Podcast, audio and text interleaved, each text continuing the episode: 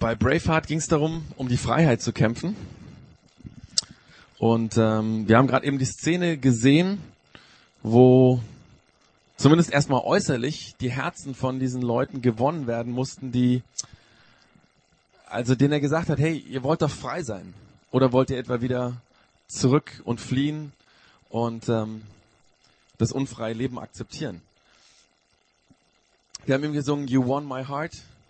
Das ist eigentlich das, was dem Typen da gelungen ist, dass er diese Volksmenge oder diese, naja, wie auch immer zusammengestückelten äh, Soldaten, die eigentlich keine Soldaten waren, ähm, um die zu begeistern, um ihr Herz zu gewinnen, ähm, für Freiheit. Es geht heute auch um Freiheit. Es geht darum, das Herz, äh, Herz, dass jemand unser Herz gewinnen will für etwas. Ähm, ich möchte aber meine Message heute mit einem Gedanken starten, ähm, das ist so das, was ich so die letzten Wochen und Monate immer wieder mit mir rumtrage und ich finde, das passt ganz gut, ähm, um dahin zu kommen, wo wir hin wollen oder wo ich hin will. Ähm, in Gesprächen oder mit Freunden, in Zeitschriften oder wenn ich irgendwie im Internet Blogs lese oder so. Manchmal auch einfach, wenn ich über mich selber nachdenke, kommt mir dieser Gedanke. Und zwar denke ich immer wieder darüber nach, dass viele Menschen den Glauben nur benutzen wie so ein Talisman. Also damit es mir gut geht, ja. Also man hängt sich den so an, damit es mir gut geht, damit ich, ähm,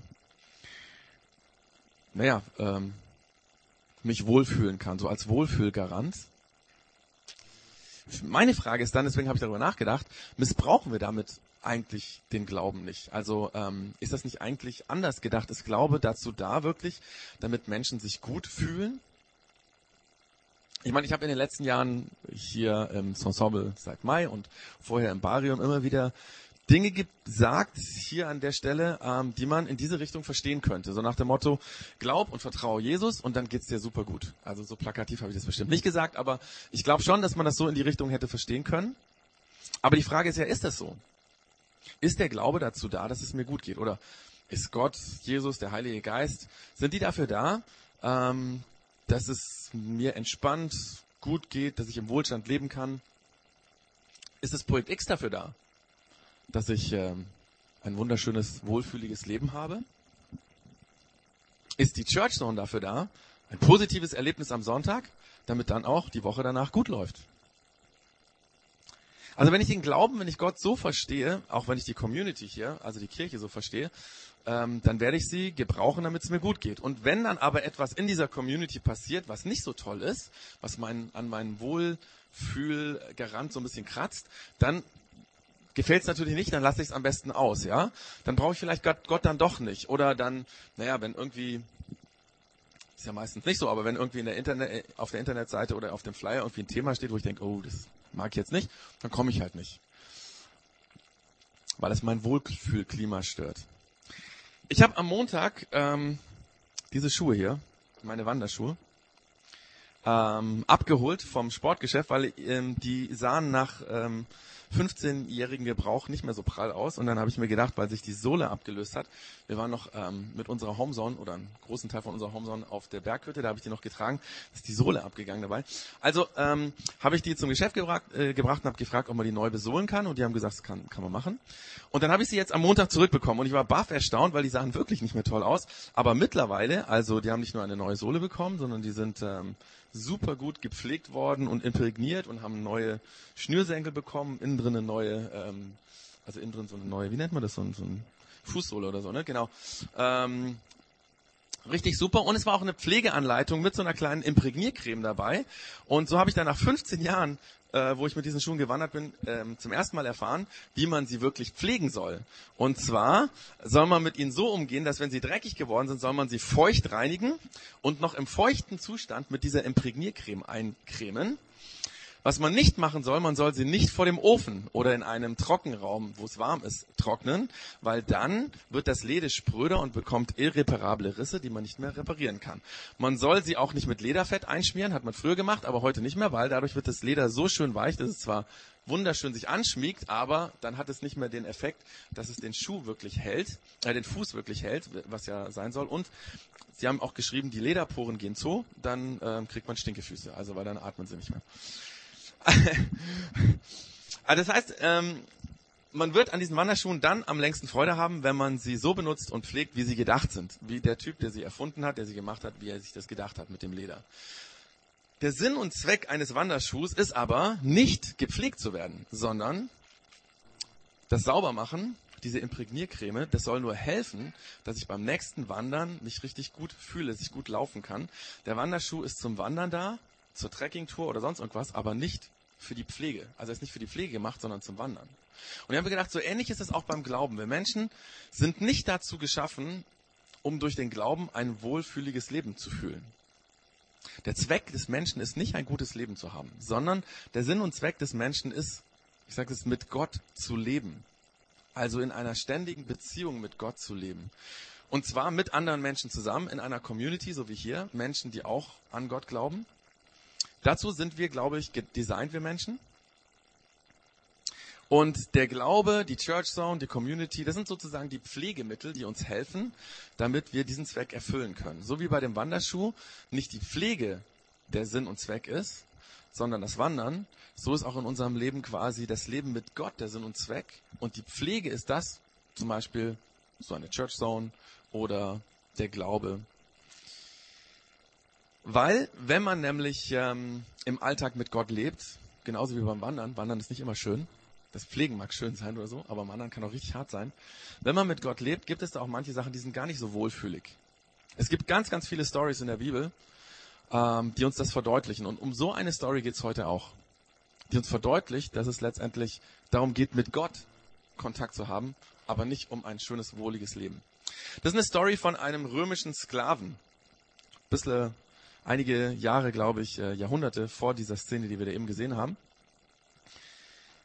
Dieser Sklave hatte irgendetwas ausgefressen und er war deswegen von seinem Herrn, seinem rechtmäßigen Besitzer abgehauen. Wir können davon ausgehen, dass das Verhältnis zwischen diesem Sklaven und seinem Besitzer nicht so ganz gut war. Sonst wäre der Sklave sicherlich nicht das Risiko eingegangen zu fliehen, weil so eine Flucht konnte durchaus tödlich enden. Wenn man erwischt wurde, ist man hart bestraft worden. Manche sind auch so als abschreckendes Beispiel für die anderen einfach hingerichtet worden. Also es muss so gewesen sein, dass er dieses Risiko in Kauf genommen hat. Das Komische an der Story, und jetzt wird's richtig komisch, der Besitzer dieses Sklaven wenn er heute leben würde, dann würde er vielleicht hier bei uns sitzen, weil es war jemand, der Christ war, der an Jesus geglaubt hat, der dem Beispiel von Jesus folgen wollte, so wie wir auch. Deswegen ist die Frage, warum ist das Verhältnis von diesem Sklaven zu seinem Herrn so schlecht gewesen? War der Glaube von diesem Herrn nur fake? Also war der nur fromm in der Kirche, aber zu Hause bei einem Sklaven nicht? Ähm, wir werden gleich bei dem Text, den wir aus der Bibel uns anschauen, das war ein Brief, ähm, sehen, dass das nicht ganz stimmen kann. Also es war, er hat das wohl ernst genommen. Dann ist die Frage, war der Sklave so aufmüpfig, dass er einfach nur ganz schwer zu handeln war? Musste sein Herrn ihn bestrafen immer wieder, weil er ständig gegen ihn aufbegehrt hat, weil er vielleicht noch die anderen Sklaven irgendwie mit zu einer Revolte angestachelt hat? Wir wissen es nicht. Überhaupt können wir die Situation von damals ganz, ganz schwer nachempfinden der Frank hat es eben schon gesagt, wer, wer, kann sich eine Gesellschaft vorstellen, wo du in eine Kneipe gehst oder irgendwo und dann bringt jemand seinen Sklaven mit oder so. Oder du sitzt hier in der Church und hat jemand seinen Sklaven dabei. Ähm, wir wissen ja so ein bisschen was von der Sklaverei äh, in den USA vom 16. bis 19. Jahrhundert. Das ist ein, etwas näher dran. Da gibt es Berichte, da gibt es teilweise auch schon äh, Bilder, die gemalt wurden, Fotos sogar. Aber über die Sklaverei im Römischen Reich weiß man nur sehr, sehr wenig. Aber in diesem Fall wissen wir sehr genau, dass es Spannungen, und zwar massive Spannungen gegeben haben muss. In dem Brief, den wir uns gleich anschauen, den der Paulus an diesen Sklavenhalter geschrieben hat, an diesen Besitzer, schreibt er, dass der Sklave ein unnützer Sklave war, dass er auch Schaden angerichtet hat. Da gab es Spannungen und wegen dieser Spannungen flieht der Sklave, er heißt übrigens Onesimus, und dieser Onesimus flieht von Kolosse nach Rom. Äh, für die damalige Zeit eine extrem weite Reise. Wir schauen uns das gerade mal an. Also Kolosse liegt in der heutigen, äh, das was wir heute Türkei nennen. Und Rom, das wissen wir ja, wo das liegt. das liegt heute noch da. Ähm, wenn man bei Google Maps das mal anschaut, ähm, wenn er also mit zwei Überfahrten, also einmal von äh, quasi von der Türkei ähm, dann nach Griechenland und von Griechenland wieder nach Italien gefahren ist mit dem Schiff, muss ja sein, geschwommen wird er nicht sein, waren es ungefähr 2000 Kilometer. Wenn er den Landweg über Istanbul genommen hat, dem heutigen Istanbul, ähm, dann sind das ungefähr 3000 Kilometer. Wie der Onesimus das geschafft hat, wissen wir nicht. Hat man ihm nicht angesehen, dass er ein Sklave ist? Hat er es irgendwie gut kaschieren können? Ähm, auf jeden Fall ist er in Rom angekommen und dort trifft er den Paulus. Der Paulus, das ist der Typ, der die meisten Briefen, Briefe im Neuen Testament äh, geschrieben hat. Der Paulus, der zuerst als jüdischer Gelehrter Christen massiv verfolgt hat mit großem Hass. Dann ist er aber selber ähm, ein Christ geworden, hat angefangen an Jesus zu glauben und ist dann derjenige gewesen, der die meisten ersten christlichen Gemeinden und Kirchen gegründet hat. Also dieser Typ. Den trifft er oder lernt ihn dort kennen in Rom. Da wissen wir nicht genau, ist der Onesimus extra nach Rom, weil er wusste, der Paulus ist da, kannte er ihn schon? Oder hat ihn dort zufällig kennengelernt? dann ist es aber sehr komisch, weil der Paulus kannte seinen Herrn. Also das weiß ich nicht, ob das, mal gut, kann natürlich auch zufällig passiert sein. Wir wissen viel nicht, aber als der Onesimus den Paulus kennengelernt hat, war er wegen seinem Glauben, seines Glaubens an Jesus im Knast, im Gefängnis. Er war ein alter Mann, der wegen seines Glaubens im Knast saß. Wie gesagt, vielleicht hatte er vorher den Onesimus mal kennengelernt, vielleicht auch nicht. Vielleicht hatte der Onesimus die Hoffnung, wenn er diesen Paulus trifft, dann könnte er ihn zum freien Menschen machen. Vielleicht. Im Neuen Testament steht auf jeden Fall, dass der Onesimus, als er Paulus kennenlernt, er muss ihn immer wieder besucht haben im Knast, dass er dann angefangen hat, an Jesus zu glauben. Vor seiner Flucht nach Rom war er, hat er nicht an Jesus geglaubt, hat vermutlich irgendwelche griechischen Gottheiten verehrt, wie man es damals so gemacht hat. Aber in dieser Konversation, in dem Begegnen mit dem Paulus, in dieser Freundschaft, die dann entsteht, lernt er auch den Glauben an Jesus kennen und es macht für ihn Sinn. Er fängt an, seine Fehler vor Gott zu bekennen ähm, er bittet Jesus, ihm seine Schuld zu vergeben, seine Fehler zu vergeben. Er sagt, ich will ein neues Leben starten. Ich möchte neu ähm, mein Leben mit Jesus leben. Und der Onesimus fängt an, dem Beispiel von Jesus zu folgen. Der Paulus hilft ihm natürlich dabei. Und der Onesimus muss den Paulus immer wieder besucht haben, ähm, so dass sie Freunde geworden sind. Ich habe es eben schon gesagt. Der Paulus, ein alter Mann, lernt diesen jungen entlaufenen Sklaven schätzen und dieser Onesimus findet im Paulus einen Opa, ähm, also der muss schon relativ alt gewesen sein, der ihn unterstützt, der ihn fördern will. Aber dann kommt der Tag, und um darum geht's jetzt eigentlich, an dem der Paulus mit dem Onesimus ein ganz unangenehmes Thema anspricht. Und dieses Gespräch, wie es ungefähr verlaufen sein könnte, hören wir uns jetzt mal an äh, vom Jens und der Silvi.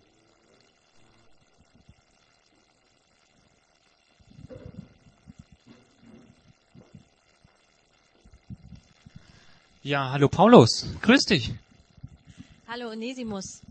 Ich würde heute mit dir gerne über die Rückkehr zu Philemon sprechen. Was? Zu diesem Sklavenhalter soll ich zurückkehren? Da kann ich ja jetzt gleich mein Todesurteil unterschreiben. Jetzt, wo du Christ geworden bist, ist es an der Zeit, in deinem alten Leben Ordnung zu schaffen. Und mit Philemon gibt es einiges zu klären. Was? Ähm, so einen schweren Weg mutest du mir dazu? Das kann doch nicht sein. Ähm, wie soll ich denn das mit dem Philemon klären? Äh, ich weiß gar nicht, was ich zu ihm sagen soll. Und er wird mir auch gar nicht zuhören. Und er muss mir auch gar nicht zuhören, weil ich bin ja weggelaufen. Und er wird mich bestrafen. Ich verstehe ja, dass das kein leichter Weg ist, aber jetzt als Christ bist du nicht mehr alleine unterwegs. Du kannst auf Gott vertrauen und ich werde auch hinter dir stehen und einen Brief an Philemon mitgeben. Einen Brief? Ähm, ja, aber was soll denn ein Brief bitteschön jetzt hier bringen? Ich schreibe ihm, was für ein toller Mensch du bist, dass dir das Weglaufen leid tut, du nun auch Christ bist und dich als hervorragender Diener erwiesen hast. Ach, und du meinst, das überzeugt ihn? Aber Philemon ist doch auch Christ. Ich vertraue ihm. Und ich werde ihm schreiben, dass er dich unbedingt wie einen Bruder aufnehmen soll. Hm. Ja, aber, aber was ist mit der nicht getanen Arbeit, die liegen geblieben ist wegen mir bei Philemon? Das wird er mir nicht einfach durchgehen lassen. Keine Sorge. Falls ihm ein Schaden entstanden sein sollte, werde ich dafür aufkommen. Also gut. Ähm, ich vertraue dir. Und ich vertraue Gott. Ich werde zu diesem Philemon zurückkehren mit dem Brief. Keine Sorge, es wird alles gut werden. Und ich freue mich, dass du dich für diesen Weg entschieden hast.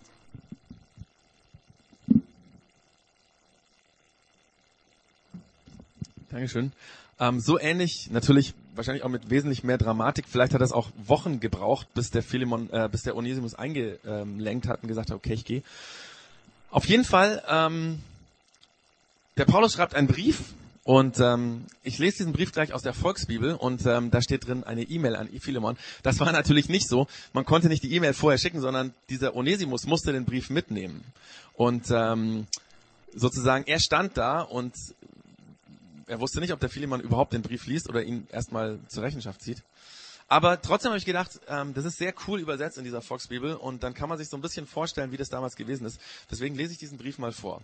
Absender wie es bei so einer E-Mail halt ist, Paulus, ähm, in Klammern, ich hänge zurzeit im Knast wegen der Sache von Jesus Christus, und Timos, äh, Timotheus, das sind also die Absender, an Philemon, meinen lieben Freund und lieben Mitarbeiter, CC, Schwester Afia und Arich, ähm, Archippus, so, der auch für die Sache von Jesus kämpft und an die Hausgemeinde von Philemon. Hallo ihr Lieben, wir wünschen euch, dass die Liebe und der Friede bei euch sind.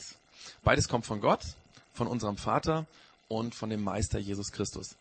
Philemon, jetzt geht also die E-Mail richtig los. Ich muss Gott immer wieder Danke sagen, wenn ich für dich bete.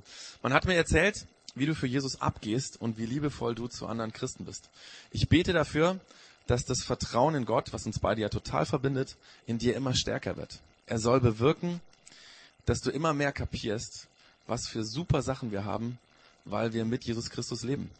Mann, Philemon, als du mir gezeigt hast, dass du mich wirklich lieb hast, habe ich mich echt voll gefreut. Deine Liebe hat mich getröstet. Es war einfach super zu sehen, wie du anderen Christen wieder gut draufgebracht hast. Ich könnte dir von der Position her, die, ich, die mir Jesus Christus gegeben hat, eigentlich Befehle erteilen, will ich aber nicht. Trotzdem habe ich aber eine Bitte an dich, sozusagen als dein dich liebender Opa Paulus, der für Jesus im Knast festsitzt. Es geht um deinen Sklaven Onesimus. Ich habe ihn in der Zeit, die ich im Gefängnis sitze, zu Jesus geführt. Er ist sozusagen mein geistliches Baby. Kann ja sein, dass er dir früher auf die Nerven gegangen ist, obwohl sein Name ja der Nützliche bedeutet. Aber inzwischen hat er sich geändert und jetzt ist er dir und mir nützlich. Ich schicke ihn jetzt zu dir zurück, damit kommt auch mein ganzes Herz zu dir. Ich hätte ihn echt tierisch gern noch bei mir behalten, solange ich noch für die Sache von Jesus im Knast sein muss. Er hätte mir helfen können, so wie du es auch tun würdest. Ich wollte ihn nicht einfach hier behalten, ohne dich vorher zu fragen. Wenn man etwas Gutes tut, soll man das immer freiwillig tun, nie erzwungen. Kann ja sein, dass er darum eine Zeit lang nicht bei dir sein konnte, damit du ihn dann für immer behalten kannst. Dann aber nicht mehr als Sklaven, sondern als einen Bruder aus deiner Familie, den du lieb hast. Das war, auf jeden, das war er auf jeden Fall für mich und das könnte er ja auch noch viel mehr für dich werden. Du bist ja schließlich nicht nur sein Bruder als Mensch, sondern auch sein Bruder durch Jesus Christus geworden. Hey, wenn ich dein Freund bin, dann behandle mich so, ähm, be Entschuldigung, dann behandle ihn so, wie du auch mich behandeln würdest, ja? Falls dir durch sein Fehlen irgendein Schaden entstanden ist, dann kannst du mir dafür eine Rechnung schicken. Ich bezahle dir das echt alles, versprochen. Darauf hast du meine Unterschrift. Ich brauche dir ja wohl nicht zu schreiben, wer hier eigentlich wem noch was zu schulden hat, wenn ich dir nichts von Jesus erzählt hätte, aber egal. Lieber Philemon, ich möchte mich gern über dich freuen. Mach mir doch mal eine echte Freude durch Jesus. Ich habe dir diesen Brief geschrieben, weil ich hoffe, dass du tust, was ich dir sage. Nein, ich bin mir ziemlich sicher, dass du noch mehr tust für mich, als das, worum ich bitte. Mach schon mal ein Bett für mich klar, ja? Ich hoffe, dass eure Gebete erhört werden und ich bald wieder bei euch sein kann. Ich soll noch Grüße von Epaphras ausrichten. Er sitzt mit mir wegen seinem Glauben auch im Knast. Markus, Aristarch, Demas und Lukas lassen ebenfalls grüßen. Die bedingungslose Liebe, die von Jesus Christus kommt, soll euch ganz, ganz nah sein. Bis dann, dein Paulus.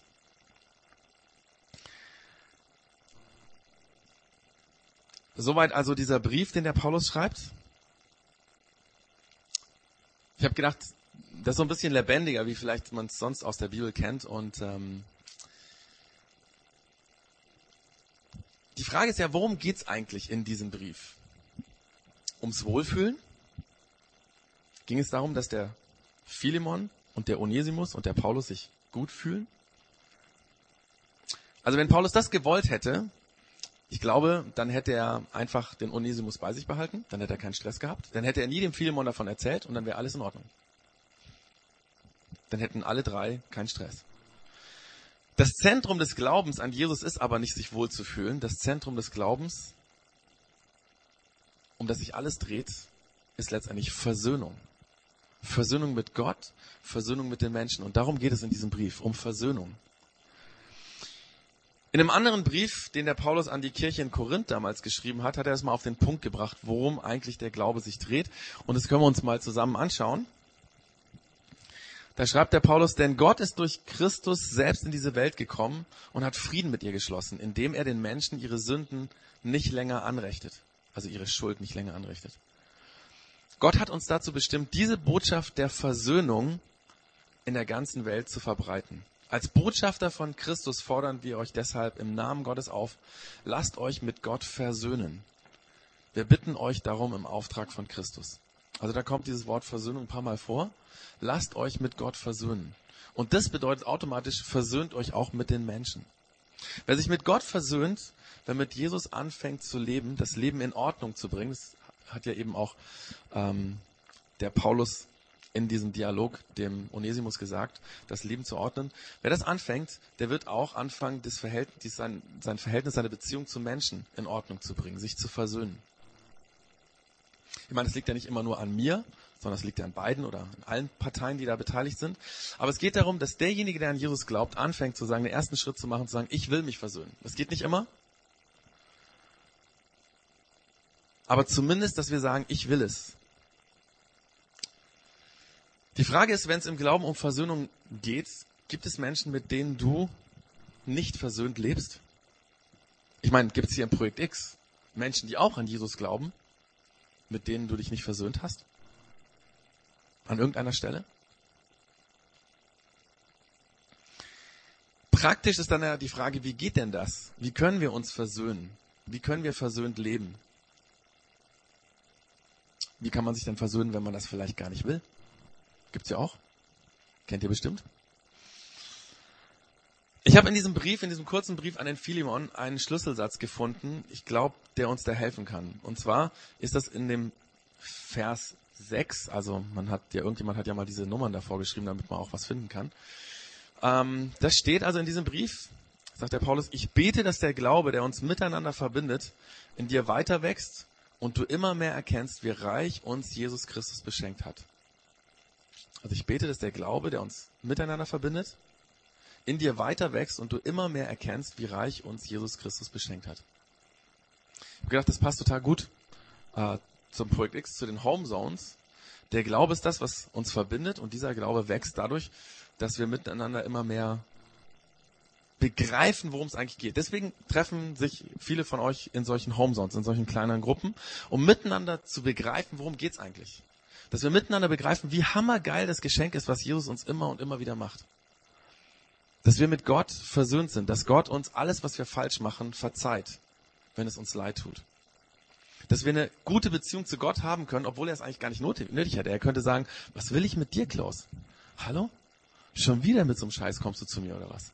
Aber er will eine Beziehung zu mir haben. Je mehr wir begreifen, wie unglaublich dieses Geschenk ist, dass wir Menschen mit Gott eine Beziehung haben können, je mehr wir begreifen, er ist endlos gnädig und barmherzig zu mir, desto mehr wächst die Kraft in mir, auch zu vergeben, auch mich zu versöhnen. Je mehr das, der Glaube, das Vertrauen zu Jesus wächst, desto mehr können wir uns versöhnen, weil wir begreifen, wie unglaublich das ist, was wir bekommen, und dann können wir es auch weitergeben. Und das ist letztendlich die Frage vom Glauben, ja. Willst du, dass dieser Glaube, der quasi bereit ist, zu, sich zu versöhnen, willst du diesen Glauben, dass er in dir wächst? Willst du dem, dem Beispiel von Jesus konsequent folgen? Dass du auf dein Recht aufgibst, zum Beispiel sauer zu sein? Also manchmal tut es ja gut, sauer sein zu wollen, ne? Kennt ihr bestimmt. Glauben heißt, auf dieses Recht verzichten zu wollen, zumindest anzufangen. Dass du das Recht aufgibst, verletzt zu sein. Selbst wenn du genau weißt, der andere war im Unrecht und ich bin im Recht. Er hat mir vielleicht bewusst wehgetan. Willst du so an Jesus glauben, dass du dir von Jesus reinreden lässt, wo du verzeihen sollst, um dich zu versöhnen? Es gibt ja Leute, die sagen, der Glaube ist nur für Schwächlinge da weil ähm, das sind die Leute, die mit ihrem Leben nicht zurechtkommen, die dann irgendwelche Schuldkomplexe haben und die müssen sich von Gott vergeben lassen und so. Aber eigentlich, wenn du ein starker Mensch bist, brauchst du den Glauben nicht. Ich glaube, das ist ein totaler Unsinn. Wenn wir in unsere Weltgeschichte schauen, wo sind wir zurzeit dran? Schauen wir nach Israel und Palästina. Worum geht's? Um Versöhnung. Worum geht's in Afghanistan? Um Versöhnung. Worum geht's ähm, in allen möglichen anderen Ländern, jetzt in Syrien? Worum geht's? Dass Menschen, die komplett so zerstritten sind, dass sich Völker bekriegen, dass ein Volk intern sich so kaputt macht, dass nur noch Leid und, und, und, und furchtbare Dinge passieren. Es geht um Versöhnung. Es gibt keine andere Chance. Versöhnen hat nichts mit Schwachheit zu tun, sondern mit Stärke. Die Größe zu haben, dem anderen zu sagen, ich verzeihe dir, obwohl ich eigentlich das Recht hätte, sauer zu sein und mich nicht zu verzeihen. Dir nicht zu verzeihen. Und das ist im ersten Moment sicherlich nicht schön. Versöhnen kann richtig hart sein. Was meinst du, wie verdammt hart diese Reise, diese 3000 oder 2000 Kilometer für diesen Onesimus waren, von Rom nach Kolosse zurück? Und es blieb ein Risiko, dass der Philemon vielleicht den Brief gleich wegschmeißt. Aber Onesimus wollte sich versöhnen, weil er erlebt hat, wie Jesus ihm die Fehler, die er gemacht hat, verziehen hat. Und deswegen hat er gesagt, ich will auch mit dem Menschen, dem ich ganz viel, ähm, wo ich ganz viel falsch gemacht habe, dem möchte ich darum bitten, dass er mir verzeiht. Je stärker unser Vertrauen, unsere Liebe zu Jesus wird, desto mehr Kraft bekommen wir, um zu vergeben. Oder ich will es anders sagen, der Glaube ist die Kraft. Das Vertrauen zu Jesus ist die Kraft, aus der Versöhnung entsteht. Und weil Paulus weiß, dass Philemon diesen Glauben, dieses Vertrauen und diese Liebe zu Jesus hat, weil er weiß, der Philemon, dieser Sklavenhalter, der hat diesen Glauben und da ist er auch schon gewachsen. Deswegen hat er den Mut, dass er sagt, okay, Onesimus, ich schicke dich zu ihm zurück, ich gebe dir diesen Brief und ich glaube, dass er noch viel mehr tun wird, als das, worum ich dich bitte, äh, worum ich ihn bitte. Dieser Brief von diesem Herrn, nein, an diesen Herrn eines Sklaven steht deswegen im Neuen Testament, um uns Mut zu machen, versöhnt zu leben. Und ich möchte zum Schluss einfach drei kurze Tipps euch mitgeben, mit denen, wo wir lernen können, uns mit Menschen zu versöhnen, die auch an Jesus glauben. Ich glaube, der nächste Schritt wäre, uns mit Menschen zu versöhnen, die ähm, mit dem Glauben nichts zu tun haben. Ähm, Gibt ja auch Leute, die vielleicht uns belächeln, weil wir glauben. Ich denke, das können wir auch lernen, aber das ist, denke ich mal, der nächste Schritt. Lass uns erstmal anfangen, einfach Menschen, die wir gut kennen, wo wir wissen, dass sie auch an Jesus glauben, wie geht das zu versöhnen? Drei kurze Tipps. Ich glaube, das erste ist, habe auch die auf die ähm, in die PowerPoint reingeschrieben. Das erste ist, den anderen als Schwester oder als Bruder zu sehen. Und ich meine das jetzt nicht nur so, ja, der ist auch Christ, sondern so, Jesus Danke zu sagen, dass der andere, mit dem wir Stress haben, den Glauben teilt. Dass er quasi Bruder und Schwester ist im Glauben. Also wie der Paulus in diesem Brief diese ersten Sätze, die er schreibt, das sind ja wertschätzende Sätze, wo er, wo er Gott dafür dankt, dass der Philemon glaubt, gläubig ist. Ähm, wenn du dich mit jemandem gestritten hast, fang doch einfach mal an, Danke zu sagen. Nicht wegen dem Streit, sondern zu sagen, Jesus, danke, dieser Mensch, mit dem ich gestritten hat, dass er zumindest an dich glaubt. Dass da eine Basis ist. Dass er ähnlich denkt wie ich. Könnt ihr auch ganz anders denken. Das ist mal so das Erste. Ich glaube, das ist schon verdammt hart.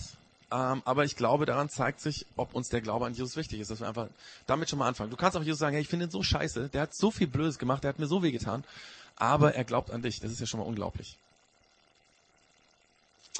Dann das Zweite, wir brauchen, um uns zu versöhnen, den Willen. Und diesen Willen kann man nicht aufzwingen. Deswegen hat auch der Paulus nicht etwa einen Brief geschrieben, wo er drin schreibt, pass auf, Philemon, ähm, ich bin wesentlich älter, du bist durch mich zum Glauben gekommen oder was auch immer und ähm, du musst jetzt dich versöhnen. Das kann man nicht befehlen.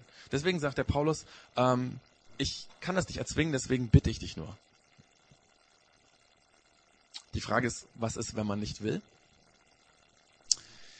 Ich würde sagen, wenn du nicht versöhnen willst, dich versöhnen willst, das kann gut sein, kenne ich auch, dann sag das doch Jesus. Sag Jesus einfach, eigentlich will ich mich nicht versöhnen, weil mich kotzt das alles total an und dieser Typ hat mich verletzt. Ähm, und ich will das nicht. Vielleicht betest du uns ein paar Mal und ich bin mir sicher, dass dann irgendwann mal der Gedanke kommt, vielleicht auch der Wille kommt zu sagen, ich will zwar nicht, aber Jesus hilft meinem Unwillen. Es gibt so eine Stelle im, im Neuen Testament, da kommt jemand zu Jesus und ähm, sagt, bitte Jesus, heil mich. Und ähm, dann fragt Jesus, glaubst du denn überhaupt, dass ich dich heilen kann? Und dann sagt er, ich glaube schon, aber hilf meinem Unglauben. Und ich glaube, der Typ will einfach damit sagen, ich will ja glauben, aber ich schaff's irgendwie nicht. Eigentlich zweifle ich doch noch. Hilf meinem Unglauben. Im Grunde genommen geht es bei dem Versöhnen um dasselbe, zu sagen, Jesus, ich will eigentlich nicht. Oder will doch, aber ich kann's nicht. Oder da ist noch so viel Hass in mir oder was auch immer. hilf, dass es irgendwie sich verändert. Und das dritte wäre, die ersten zwei Dinge kann man ruhig länger tun, gerade wenn es ein heftiger Streit war, wenn es wirklich um Versöhnung geht, ähm, dann kann man ruhig mal auch ähm, länger das tun, immer wieder Danke zu sagen, immer wieder Jesus zu sagen, ich will es eigentlich, aber schaff's nicht. Und dann wäre sozusagen der dritte Schritt, das wäre liebevolle Schritte der Versöhnung tun. Also Liebe fängt in Gedanken an, dass ich eben Jesus sage, ich will mich eigentlich nicht versöhnen oder doch oder danke für diesen oder dass ich das einfach mit Gott bespreche und dass ich dann liebevoll über den denke. Das heißt, im Grunde genommen, dass ich darüber nachdenke, ihm was Gutes zu tun. Wie kannst du dem anderen was Gutes tun? Red mit Jesus darüber. Frag du Gott, wie soll ich, äh, wie kann ich diesem Menschen was Gutes tun? Wie kann ich mir eine Freude machen? Meine Frau hat im Urlaub von einer Freundin ein, hier aus dem Projekt X ein Buch geschenkt bekommen und das hat ihr total gut getan.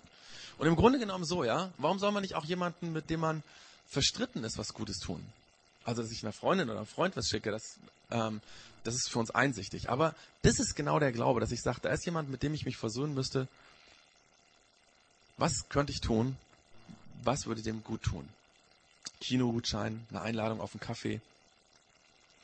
Und dann diesen Gedanken in die Tat umzusetzen. Das heißt Liebe. Das heißt, dem anderen was Gutes tun, dem anderen liebevoll zu begegnen.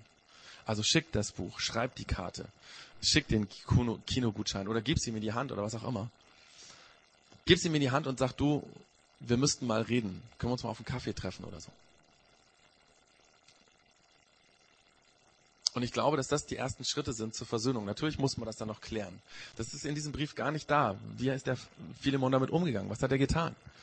Ähm, aber ich glaube, wenn wir diese Schritte wie der Paulus gehen, dass Versöhnung möglich ist. Manchmal braucht man Dritten, so wie der Onesimus und dem Philemon. Vielleicht hat auch der Philemon gesagt, pass auf, du darfst wieder bei mir anfangen. Ich spreche über die ganze Sache nicht, bis der Paulus kommt. Und dann reden wir nochmal zu dritt. Das ist auch sinnvoll, jemanden Drittes dazu zu nehmen. Aber im Glauben geht es um Versöhnung. Um versöhnt zu leben. Gerade dann, wenn man sich gestritten hat. Glaube heißt nicht, dass irgendwie alle Christen ganz lieb miteinander umgehen, sondern dass sie lernen, wenn es schief geht, wenn man sich gestritten hat, wenn man Streit hat, sich zu versöhnen. Und ich wünsche uns, dass wir das können, weil das ist echte Freiheit. Im Grunde genommen müsste ich jetzt wie dieser Typ bei Braveheart mit meinem Pferd hierher und wollt ihr frei sein? Darum geht's ja. Willst du frei sein? Dann musst du dich versöhnen. Ohne Versöhnung gibt es keine Freiheit. Dann musst du, kannst du fliehen. Wenn du vor Versöhnung fliehst, ja, dann leg dich irgendwie in dein Bett und versteck dich unter der Decke und keine Ahnung, du wirst nicht frei sein. Du wirst diesen Hass, diesen Groll in dir tragen. Und den wirst du nur los. Mit der Hilfe von Jesus, wenn du sagst, ich will diese Schritte der Versöhnung gehen. Weil das richtig verdammt schwer ist. Deswegen ähm, brauchen wir die Hilfe von Jesus und deswegen bete ich jetzt, weil er ist der, der uns helfen kann. Jesus, es ist nicht so ganz einfach mit dem Leben. Ich weiß auch nicht genau, warum es so schwierig ist, wenn man sich gestritten hat, sich zu versöhnen, aber es ist so. Ähm, ich kenne das aus meinem Leben, wir kennen das alle. Und dieser Brief, ich meine, es ist eine krasse Situation, dieser Sklave mit seinem Herrn und so. Ich finde es cool, dass der in der Bibel drin steht, weil wir wissen, diese taffe Situation damals, wir haben gar nicht so krasse Situationen. Und die wollten sich damals versöhnen. Hilf uns, dass wir es heute können, dass wir es lernen. Und ich glaube, dass jeder von uns, der heute hier ist, frei sein will. Hilf uns, dass wir diesen Gedanken im Kopf haben. Im Glauben geht es darum, dass wir frei leben können durch Versöhnung. Und wenn wir uns nicht daran erinnern, dann schick uns irgend so jemand, der mit seinem Pferd vor uns herreitet und uns zuruft, wollt ihr frei sein? Willst du frei sein? So wie in diesem Film. Hilf uns einfach bei Versöhnung. Amen. Ähm, über Versöhnung gibt es auch oder kommt, es kommt auch in diesem Gebet vor, was Jesus seinen Schülern beigebracht hat, das sogenannte Vater Unser. Es gibt eine äh, musikalische Version davon, die werden wir jetzt singen, weil genau darum geht's. Also da gibt's auch diese Zeile eben: Vergib uns unsere Schuld, so genau so wie wir unseren Mitmenschen vergeben. Und äh, wir singen das jetzt mal.